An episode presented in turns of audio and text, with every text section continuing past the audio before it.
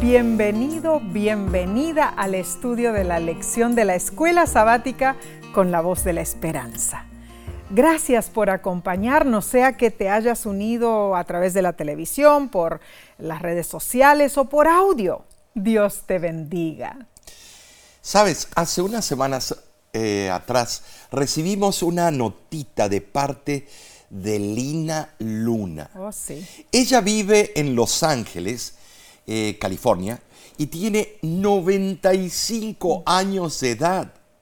Nos escribió lo siguiente. Aquí está.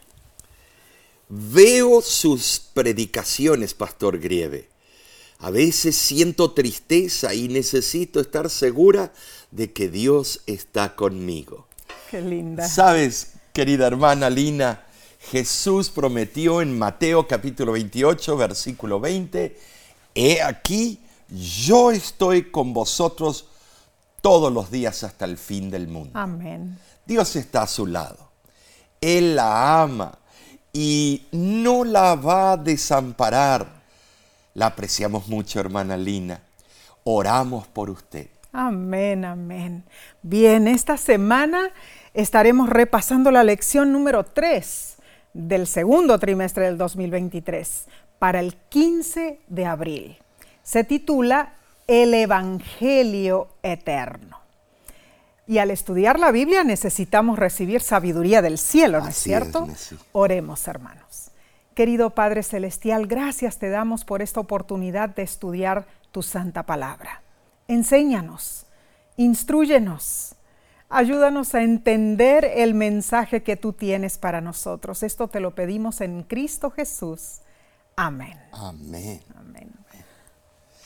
El texto de esta semana está en Apocalipsis, capítulo 14, versículo 6. Y dice así, vi volar por el medio del cielo a otro ángel que tenía el Evangelio eterno para predicarlo a los moradores de la tierra, a toda nación, tribu, lengua y pueblo.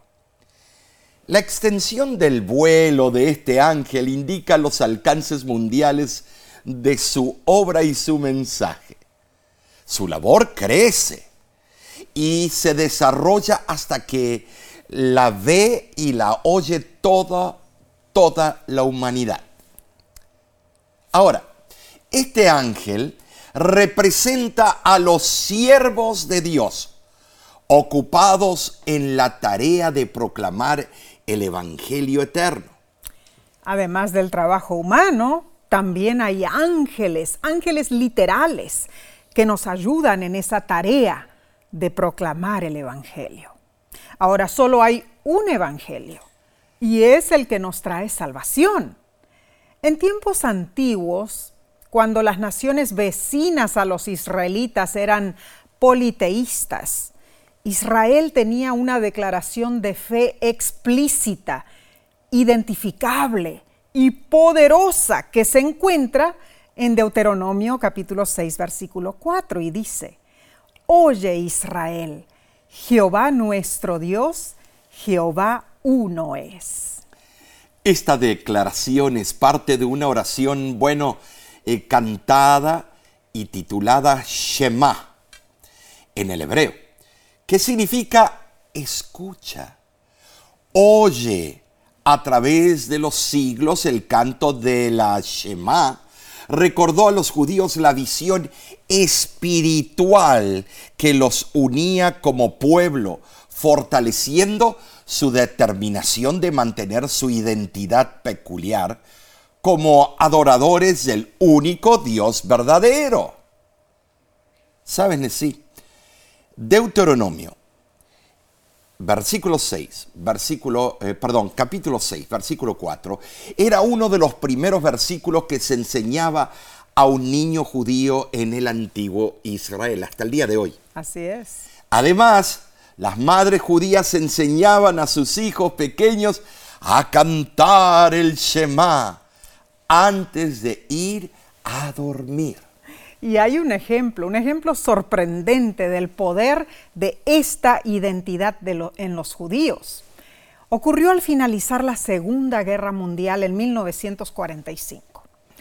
Durante la guerra, muchos padres judíos en Europa colocaron a sus hijos en orfanatos cristianos, Omar.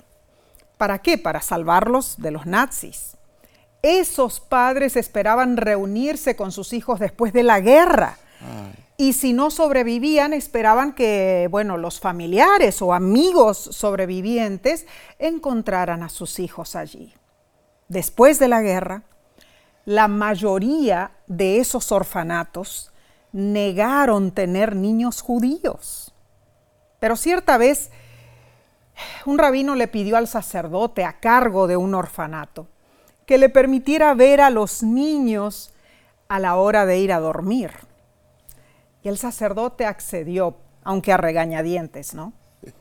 El rabino regresó por la noche, entró en la habitación de los niños y al caminar entre las camas empezó a entonar el canto hebreo Shema. Uno por uno, los niños se echaron a llorar y empezaron a gritar, mamá, papá. Es que en la mente de esos niños quedó el recuerdo de sus madres judías acostándolos todas las noches con el canto de la Shema. Así esos hijos perdidos de Israel pudieron volver a casa, porque grabadas indeleblemente en la, en la conciencia estaban sus, esas palabras que confirmaban su identidad. Jehová nuestro Dios, Jehová uno es. Qué extraordinaria historia, sí, la verdad. La verdad que eh, eh, llega al corazón. Para los adventistas del séptimo día, el mensaje de los tres ángeles de Apocalipsis 14 es nuestra Shema. Mm, cierto. Es nuestra identificación y declaración de fe. Define quiénes somos y describe nuestra misión ante todo el mundo. Nuestra exclusiva identidad profética se describe en Apocalipsis capítulo 14, de los versículos 6 al 12. Así es.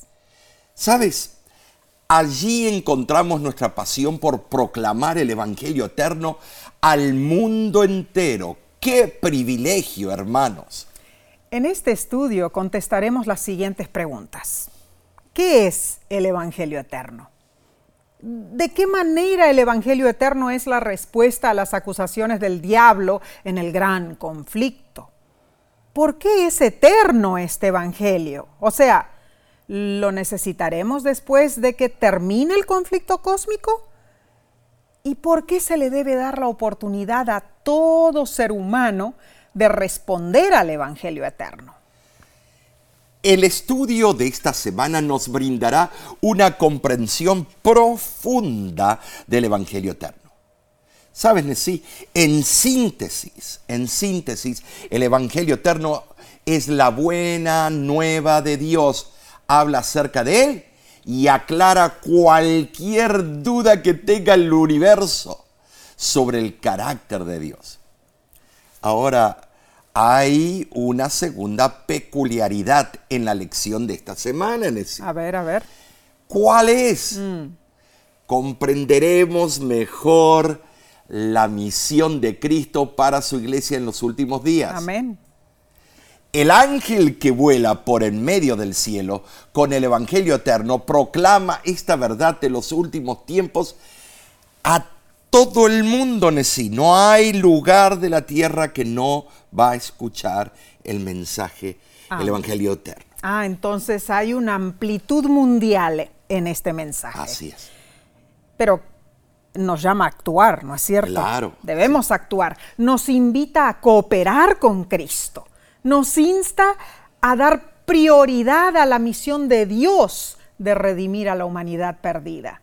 Esta semana, hermanos, estudiaremos detalladamente Apocalipsis 14 del 6 al 12, pero lo haremos a través de los ojos de la gracia, mientras oímos a Dios hablando a nuestro corazón. Entonces, analicemos la lección del domingo 9 de abril titulada Un libro de esperanza lleno de gracia. Y sí lo es. Muchos, al pensar en el libro de Apocalipsis, no lo conectan con la gracia de Dios. No. Piensan en las bestias, los símbolos místicos y las imágenes raras. Así en mi propia familia piensan del libro de Apocalipsis algunos. Pero es un libro de gracia. Amén.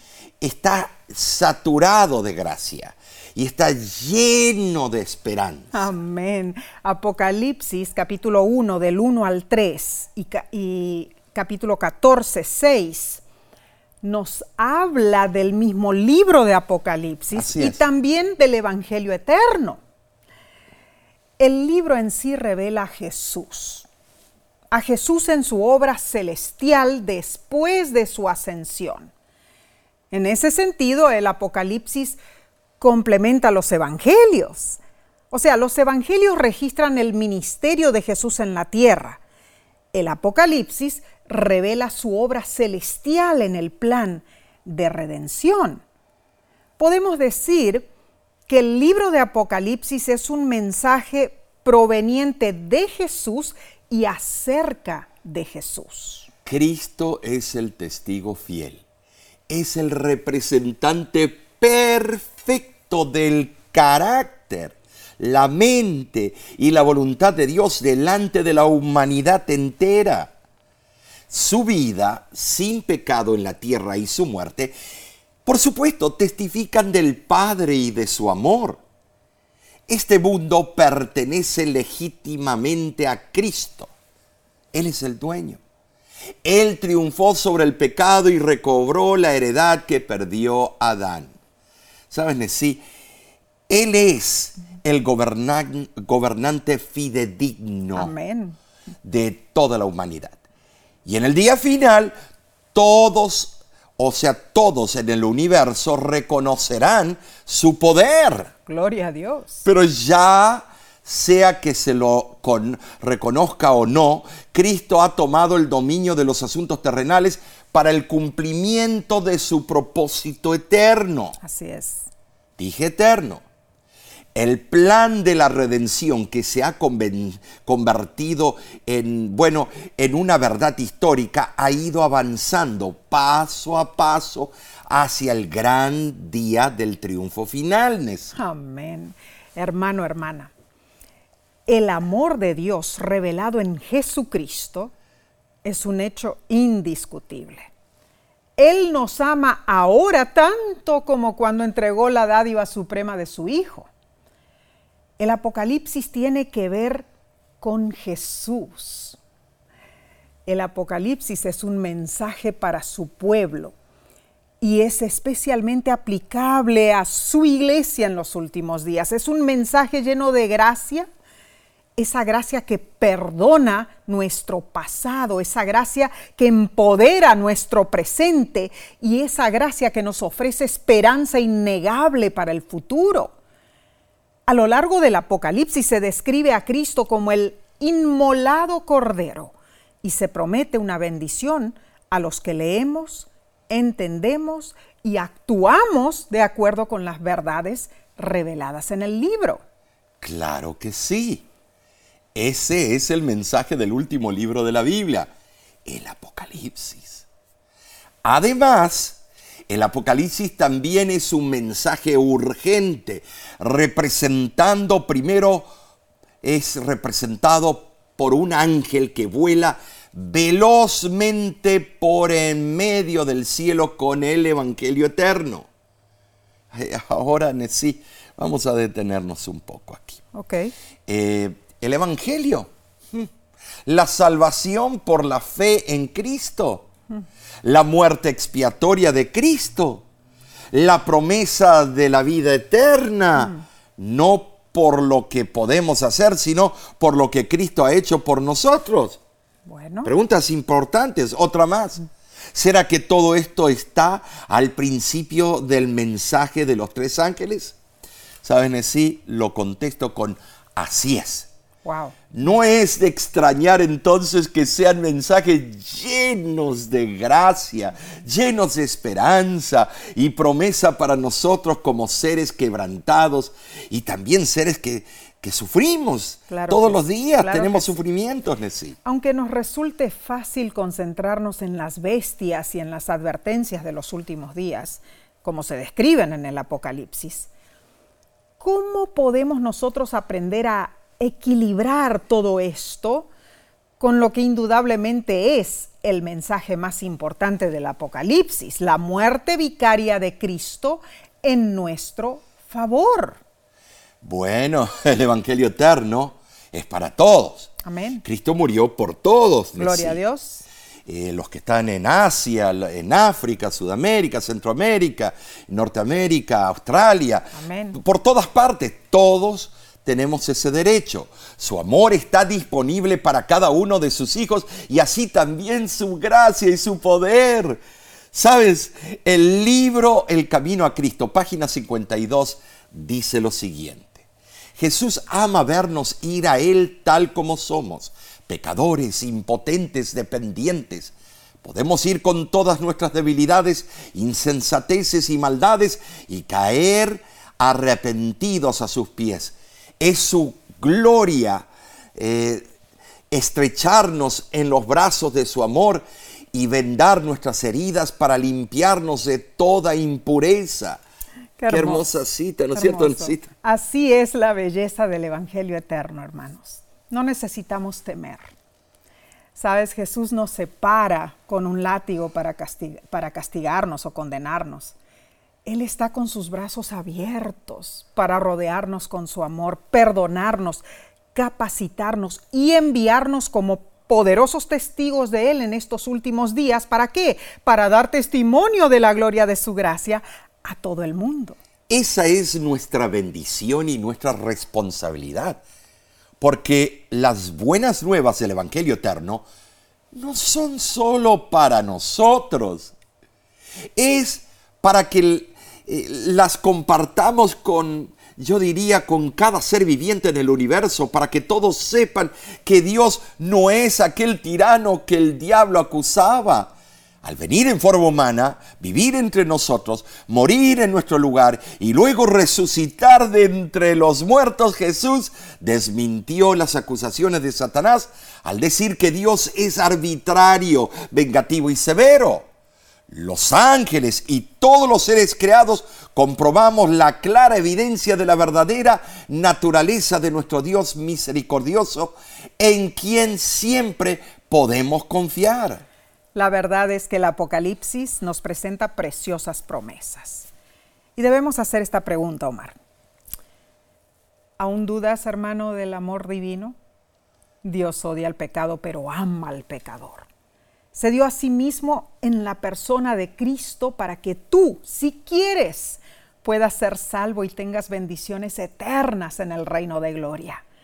Este es el lenguaje más tierno, es el lenguaje más fuerte que puede ser empleado para expresar el amor eterno que Dios te tiene. Dios te ofrece su gracia, no la rechaces.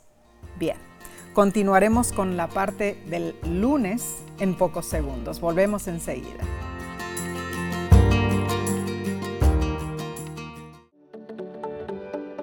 En nuestra aplicación puedes encontrar más contenido como este que te ayudará en tu vida espiritual. Lo puedes descargar visitando nuestra página web lavoz.org.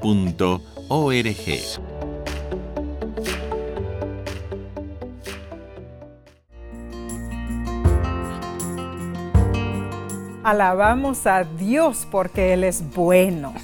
Y a ti te agradecemos por acompañarnos. Bien, pasemos a la lección del lunes 10 de abril titulada El Evangelio Eterno. Aquí hay dos expresiones importantísimas. Primero, evangelio y segundo, eterno. Ambas forman parte del inicio del mensaje de los tres ángeles. Y si no entendemos la profundidad del evangelio, bueno, no podremos apreciar el mensaje de los tres ángeles. No podremos comprender cabalmente los elementos del mensaje de la hora del juicio de Dios, ni la caída de Babilonia, ni la marca de la bestia, si no entendemos primero el Evangelio. Ah, claro, ese Evangelio se plantea en otros tres pasajes bíblicos escritos por Pablo, con una gran esperanza. Leamos los versículos. Primera de Corintios capítulo 15 versículos 1 al 4 dice, Además os declaro, hermanos, el Evangelio que os he predicado, el cual también recibisteis, en el cual también perseveráis, por el cual asimismo, si retenéis la palabra que os he predicado, sois salvos, si no creísteis en vano. Porque primeramente os he enseñado lo que asimismo recibí que Cristo murió por nuestros pecados conforme a las escrituras y que fue sepultado y que resucitó al tercer día conforme a las escrituras. Aquí la esperanza es, si atesoramos el mensaje, seremos salvos. Buenísimo. El segundo texto lo encontramos en Romanos capítulo 3, perdón, Romanos capítulo 3, versículo 24 al 26 y dice así, siendo justificados gratuitamente por su gracia, mediante la redención que es en Cristo Jesús, a quien Dios puso como propiciación por medio de la fe en su sangre, para manifestar a su, su justicia a causa de haber pasado por alto en su paciencia los pecados pasados, con la mira de manifestar en este tiempo su justicia a fin de que Él sea el justo y el que justifica al que es de la fe de Jesús. ¿Te das cuenta, hermano? En este pasaje vemos que somos justificados por la gracia de Cristo. Amén, amén. Por ni una otra cosa. Ah, así es. Y el tercer texto está en Romanos 5 del 6 al 8. Porque Cristo cuando aún éramos débiles, a su tiempo murió por los impíos. Ciertamente apenas morirá alguno por un justo. Con todo pudiera ser que alguno osara morir por el bueno. Mas Dios muestra su amor para con nosotros en que siendo aún pecadores, Cristo murió por nosotros. Claramente nuestra seguridad está en el sacrificio de Jesús. Y así es, en, los tres textos, el Evangelio es la increíble, maravillosa, buena nueva del sacrificio de Cristo por nuestros pecados, Amén. Eh, también de su gloriosa resurrección y por supuesto de su eterno amor por nosotros. Gloria a Dios. Es la buena nueva de que Jesús nos salva y nos capacita para vencer. ¿Sabes? Entender el Evangelio es comprender el significado del amor eterno, insondable e inagotable de Dios. El Evangelio comienza en el corazón de Dios. Antes de que nos acerquemos a Él, Él ya se ha acercado a nosotros. Antes de que lo busquemos, Él ya nos buscó a nosotros. Antes de que hiciéramos un solo movimiento, Él ya nos atrajo hacia Él mediante el poder de su amor. Notemos cuatro puntos esenciales que encontramos en los versículos que leímos. Número uno, somos justificados gratuitamente por gracia. Número dos, la gracia declara la justicia de Dios. Número tres, la gracia justifica a quienes aceptan a Jesús por fe. Y número cuatro, Dios nos mostró su amor cuando aún éramos pecadores. En verdad, la sustancia de la predicación del apóstol Pablo daba énfasis a la doctrina de la resurrección de Cristo y aseguraba que la esperanza del cristiano basada en el amor de Dios no puede fallar, no va a fallar. Ahora, Nesí, debemos notar algo muy relevante, que Jesús no murió para apaciguar a su Padre, como algunos lo predican, o para inducirlo a que nos ame. No, por supuesto que no. El amor divino fue el que concibió en el principio el plan de la salvación, allá en el cielo. El Padre, el Hijo y el Espíritu Santo colaboraron en perfecta armonía para efectuarlo. En nosotros no hay nada para merecer la gracia de Cristo. Decir, no somos dignos de ella. No. Jesús sufrió la agonizante muerte, padeció el juicio del Padre contra el pecado, fue rechazado para que nosotros seamos aceptados. Jesús murió la muerte que era nuestra para que nosotros pudiéramos vivir la vida que era suya. Ay, Es extraordinario verlo de esa dimensión, este cuadro. Qué maravillosa verdad. El amor de Dios para con nosotros no fue una respuesta a algún amor que hubiéramos tenido por No. Él, pues éramos sus enemigos. Claro. Primera de Juan 4:10 dice, en esto consiste el amor, no en que nosotros hayamos amado a Dios, sino en el que Él nos amó a nosotros. Su amor nos fue regalado por gracia. Entonces, ¿nos debería sorprender que la salvación deba ser por fe sin las obras de la ley, Omar? bueno, como dijo Pablo, ¿qué podríamos agregar? ¿Qué podrían añadir nuestras obras, incluso las que hacemos con la mejor intención y llenos del Espíritu Santo, a lo que Cristo ha hecho por nosotros en la cruz? Nada podemos agregar. Muy bien dicho. Todo lo ha hecho nuestro buen Dios por medio de Jesucristo. Ay, qué emoción este mensaje, ¿no es cierto? Amén. Y lo que más me llena de emoción es que este plan de salvación se puso en marcha incluso antes del principio del tiempo. Este hecho ayuda a explicar por qué se llama el Evangelio Eterno. Antes de crear el mundo, Dios sabía lo que sucedería. Por eso instituyó el plan de salvación para hacer frente a la crisis cuando finalmente llegara. Con gozo hacemos eco a las palabras del salmista. Cuán precioso, oh Dios, es tu gran amor. Todo ser humano haya refugio a la sombra de tus alas. Salmo 36, 7. Amén. Hermoso. Bien, prosigamos entonces con la lección del martes 11 de abril titulada Una historia de gracia. Bueno, a Dios nada lo toma por sorpresa. Creo que ya te has dado cuenta de eso. Porque Él no está sujeto a los vientos cambiantes de las decisiones humanas. Nosotros somos volátiles. Su plan para librarnos del dominio del mal no ocurrió después de que el pecado entrara con garras destructoras. ¿Sabes, hermano? A Dios no lo tomó desprevenido el terrible drama del pecado.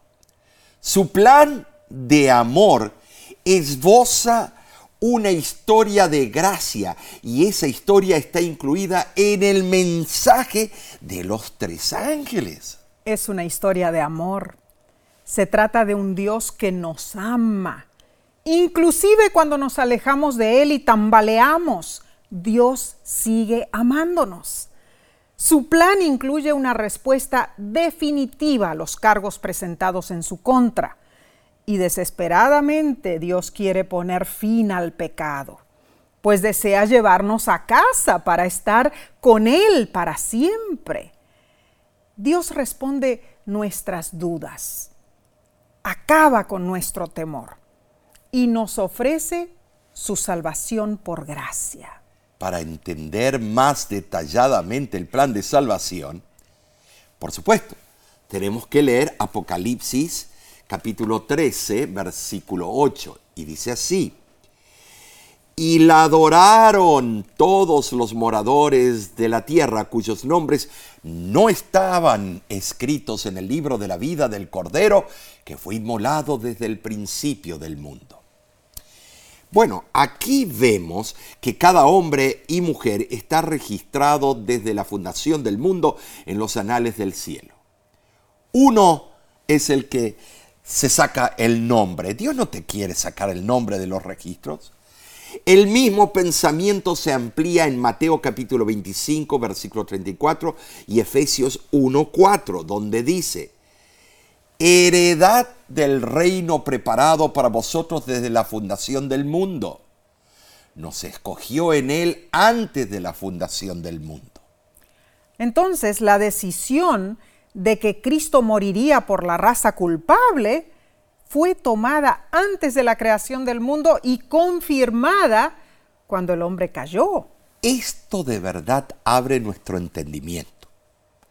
Cuando Dios creó a la humanidad con la capacidad de tomar decisiones, Él tuvo en cuenta que el ser humano decidiría erróneamente. Bueno, tan pronto como sus criaturas pudieron elegir, tuvieron la capacidad de rebelarse contra la naturaleza amorosa de Dios. El autor de la lección menciona que la única manera de haber evitado esa realidad hubiese sido crear seres robóticos, controlados y manipulados por programa cósmico divino. Pero la lealtad forzada es contraria a la naturaleza de Dios. El amor requiere decisión. Y una vez que al ser humano se le da el poder de decidir, existe la posibilidad de tomar decisiones equivocadas. No hay duda. El plan de salvación se concibió en, en, la mente de Dios antes de la rebelión de nuestros primeros padres en el Edén. ¿Te das cuenta? que esta es una historia de gracia? La presentación de Cristo como redentor no fue un plan de emergencia para enfrentar un evento trágico. Fue parte del propósito eterno de Dios. Aunque la presencia de Dios y el haber determinado que habría un Salvador se remontan a la eternidad, la encarnación de Cristo convirtió el plan de Dios en un hecho histórico. El deseado de todas las gentes, página 22 lo afirma. El plan de nuestra redención no fue una reflexión ulterior, un plan formulado después de la caída de, la caída de Adán. Fue una revelación del misterio que por tiempos eternos fue guardado en silencio fue una manifestación de los principios que desde las edades eternas habían sido el fundamento del trono de Dios. Sin el amor y la gracia de Dios, somos impotentes de erradicar nuestros males personales y sociales. No encontramos significado para nuestra vida ni tenemos esperanza para el futuro. ¿Sabes, Nesí? debemos vivir nosotros una vida nueva en Cristo para sustituir la inoperante e inútil filosofía de este mundo. Así es. Por esto, el plan de salvación que se trazó antes de la fundación del mundo afirma que si nos ajustamos a las condiciones de Dios, somos salvos por gracia. Ah, qué lindo. Cuenta la historia que un borracho despertó cierta mañana de su embriaguez, con su ropa puesta, tal como se había desplomado en la cama la noche anterior. Vio a su pequeña hijita Milly haciéndole el desayuno. Despabilándose, le preguntó, Milly, ¿por qué permaneces conmigo? Y la niña respondió, porque te amo, papá. Antes de morir, mamá me dijo, Mili, quédate con papá, ora por él, ya verás que algún día él dejará la bebida y será un buen padre para ti. Yo nunca te dejaré, papá, te amo. Él se miró y reconoció qué criatura torpe, inútil y harapienta era. Meses después, el padre de Mili dejó el alcohol y se convirtió a Cristo. Amén. Esos son los testimonios que de verdad necesitamos. Amén. Linda historia de amor y gracia, ¿no es cierto? Ahora, quizá para un moralista, la niña debió haber dicho, papá, eres un miserable, pérfido. He sufrido demasiado contigo. Me voy pues si no lo hago, estaré alentando a otros padres a emborracharse. No quiero marcar un precedente. Con ese trato, me temo que el padre de Milly hubiera continuado su borrachera hasta su total perdición. Posible. Pero el poder del amor, Nesí, hizo de él un hombre mejor. Ah, qué hermoso. Y así también Dios, a través de su Evangelio eterno, nos regala su gracia. Así es. Aunque no la merecemos. Y más aún, hermanos, somos bendecidos al haber sido elegidos en Cristo para tener salvación en Él desde antes de la fundación del mundo. Omar, esto es como una bomba que nos llega al cerebro. Pensar que Dios ya lo había pensado desde la eternidad. Sí, en la eternidad pasada. Es interesante cómo la, característica autóctona de Dios es el libre albedrío, el poder de elegir entre dos opuestos.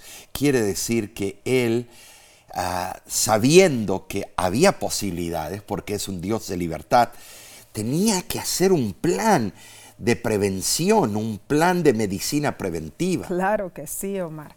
Hermano, hermana, es nuestra oración que esta promesa aliente tu vida espiritual. Bien, continuaremos con este estudio en unos momentos.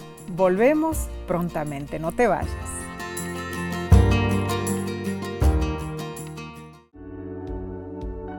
Con seguridad estás disfrutando este estudio de la escuela sabática. Te invitamos a buscarlo en formato de video por nuestro canal de YouTube. Lo puedes encontrar en youtube.com diagonal La Voz de la Esperanza.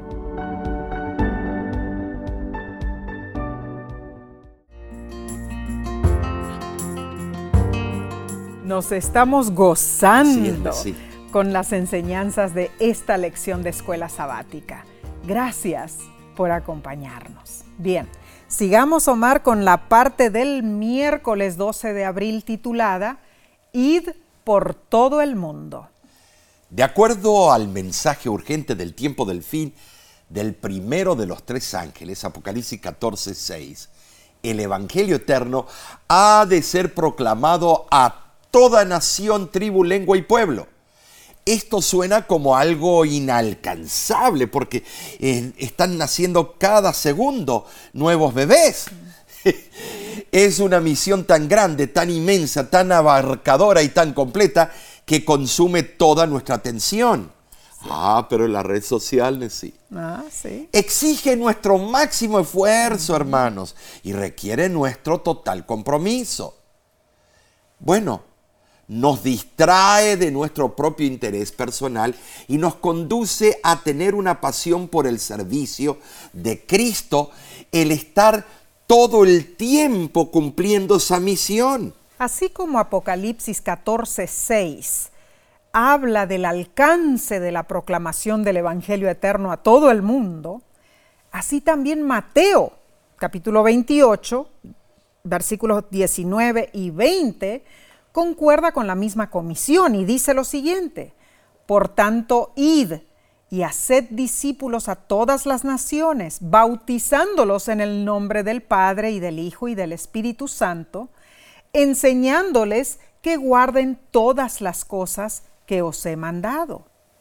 Entonces Jesús reiteró sus palabras en ambos mensajes inspirándonos con algo más grande que nosotros mismos y sacándonos de los estrechos confines de nuestra mente a una visión más grande. Paul David Tripp escribió el libro A Quest for More, Living for Something Bigger Than You, que traducido sería En busca de más, vivir para algo más grande que tú. Ese libro analiza la necesidad psicológica de cada ser humano de ser parte de algo más abarcador que sí mismo y dice, los seres humanos fueron creados para ser parte de algo más, más grande que su propia vida.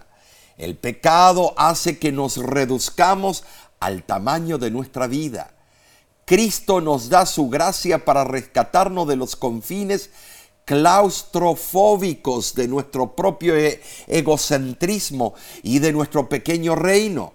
La gracia nos encamina y nos libera para vivir para los propósitos eternos y los deleites satisfactorios del reino de Dios. La verdad es que no hay nada más inspirador, más satisfactorio, más gratificante que ser parte de un movimiento divino, providencialmente establecido por Dios, para cumplir una tarea mucho más grande, mucho más amplia, que ningún ser humano podría lograr por sí mismo. En verdad, la comisión que Dios nos da en Apocalipsis 14 es la tarea más grande jamás encomendada a su iglesia. Muy cierto.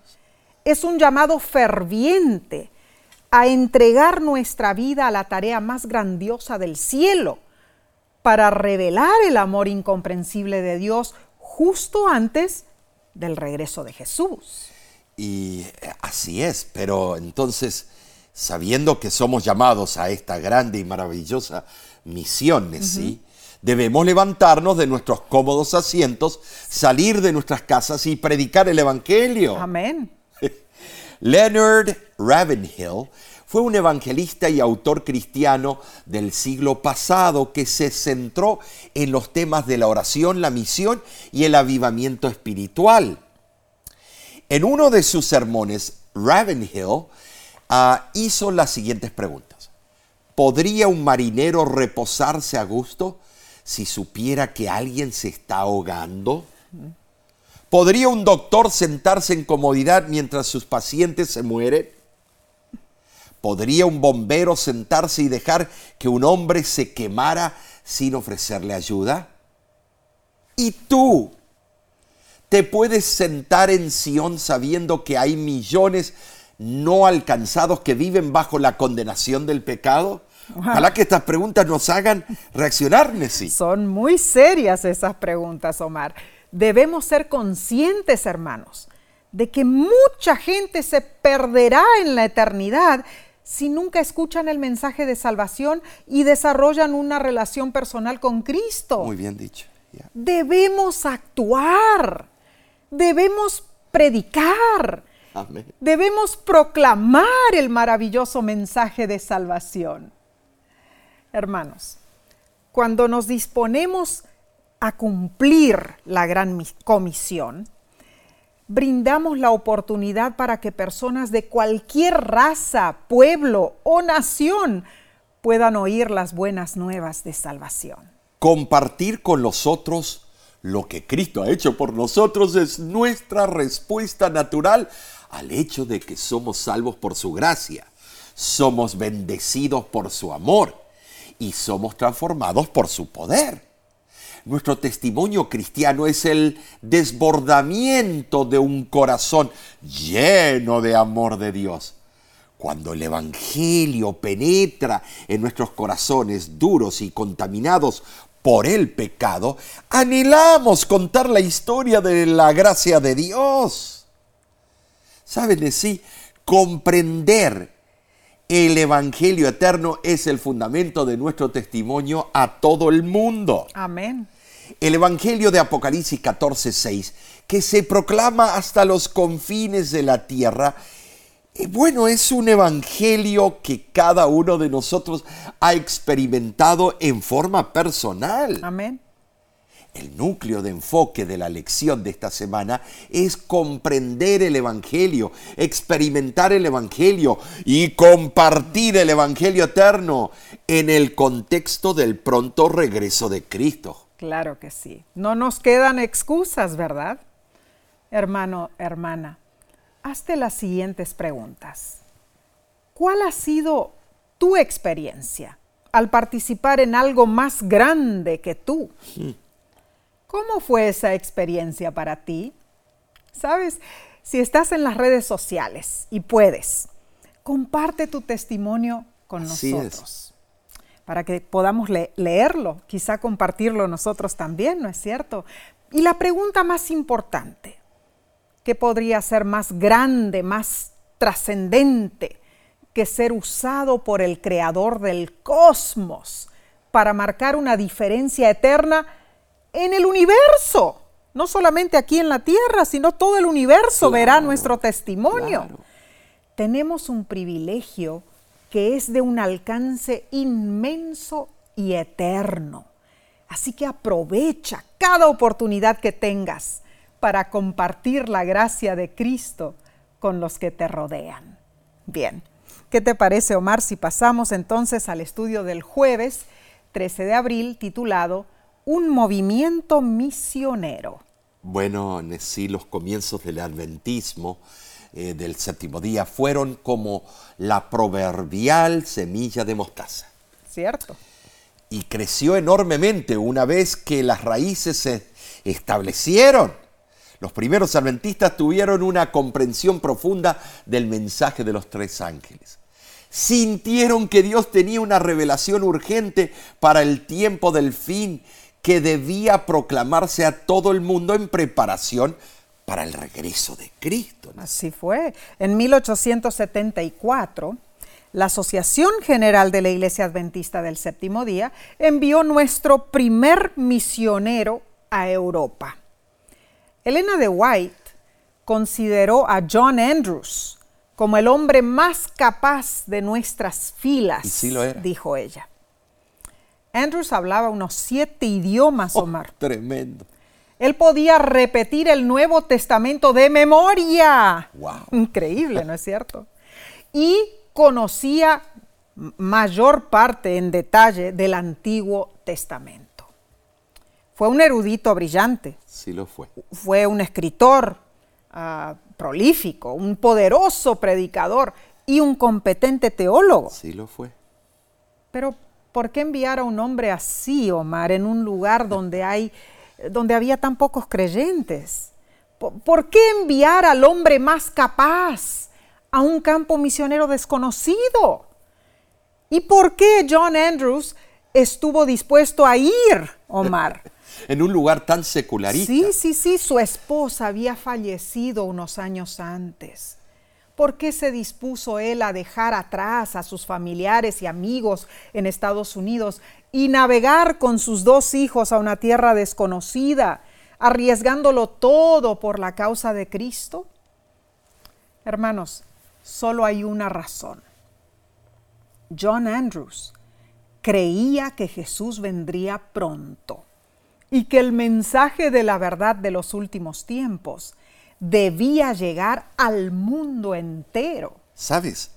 A lo largo de nuestra historia, los mejores y los más brillantes han viajado hasta los confines de la tierra para proclamar el mensaje de Dios para los últimos días. Bueno, yo lo he hecho. Mi padre lo hizo. Muchos, siendo maestros, médicos, enfermeros, pastores, agricultores, mecánicos, carpinteros y comerciantes de todo tipo, fueron a predicar el Evangelio. ¿Saben sí?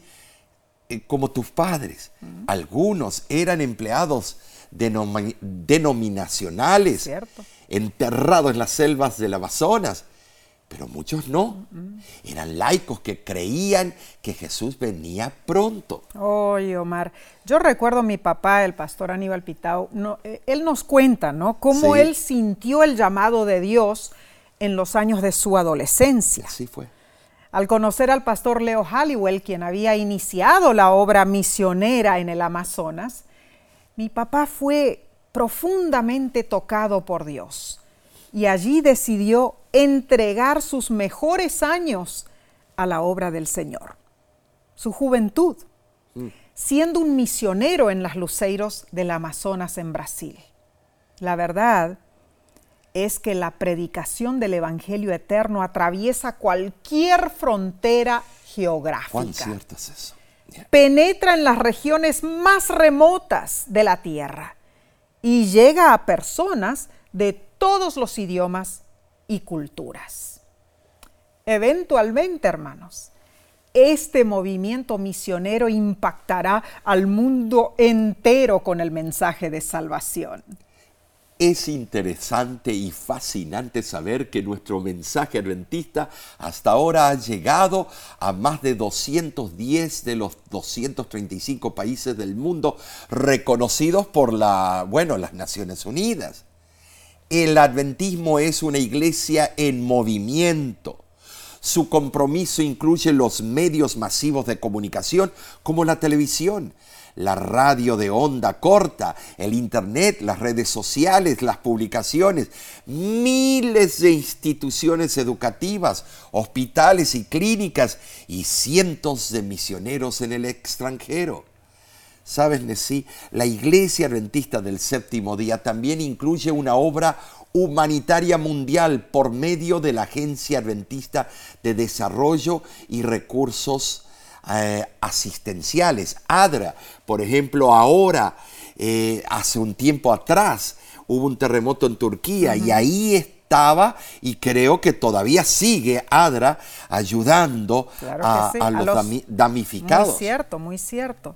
Hermanos, mientras exista una persona que no conozca el amor de Dios, aún tendremos necesidad de misioneros. Así es.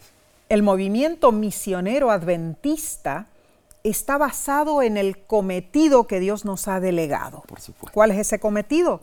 Proclamar las verdades eternas. Nos fortalece la promesa de Hechos, capítulo 1, versículo 8.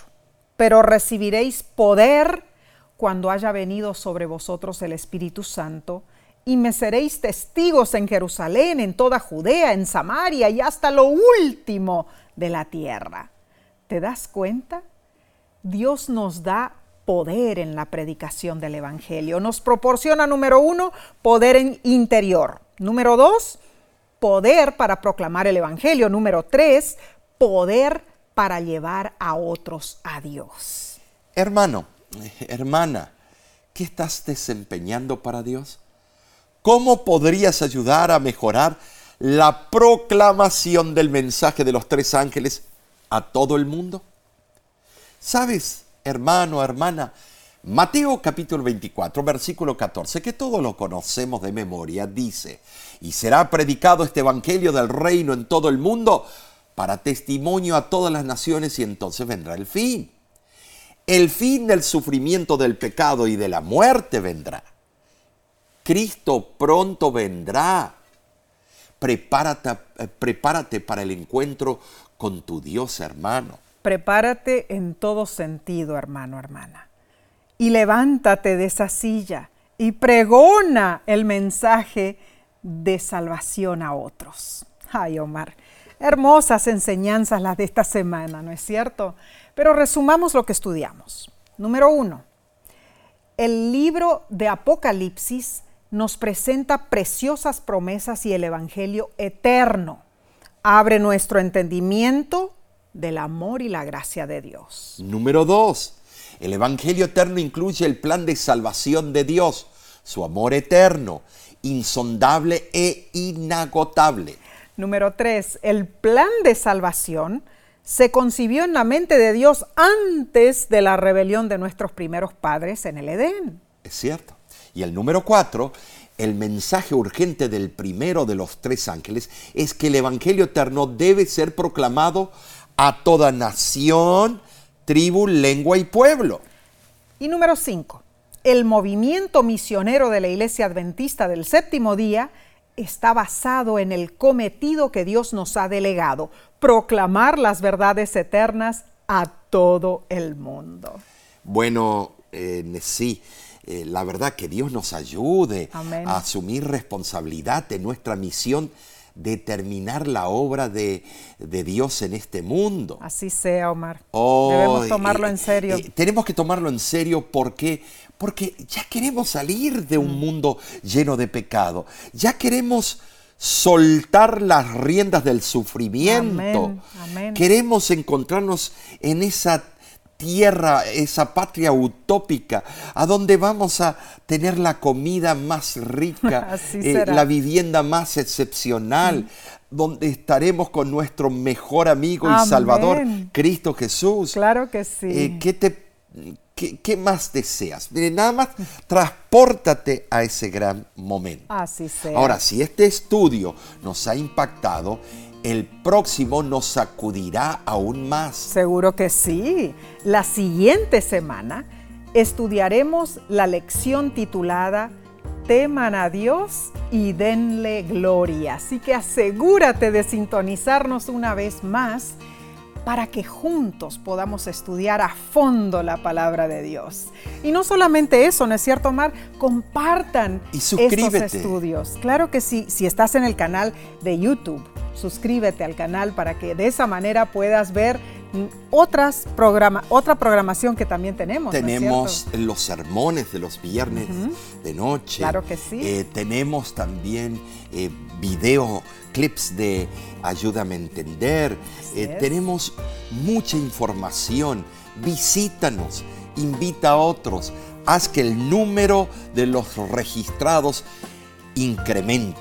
Claro que sí, porque esta también es una manera de predicar el Evangelio eterno, ¿no es cierto? Hermano, hermana, cuán privilegiados somos de poder compartir con otros lo que nosotros conocemos. Así que no te quedes allí parado, háblale a otros de quién es Dios para ti. De nuestra parte, y en nombre de la voz de la esperanza, te decimos, Dios te bendiga y te guarde. Dios haga resplandecer su rostro sobre ti y tenga de ti misericordia. Dios alce sobre ti su rostro y ponga en ti paz.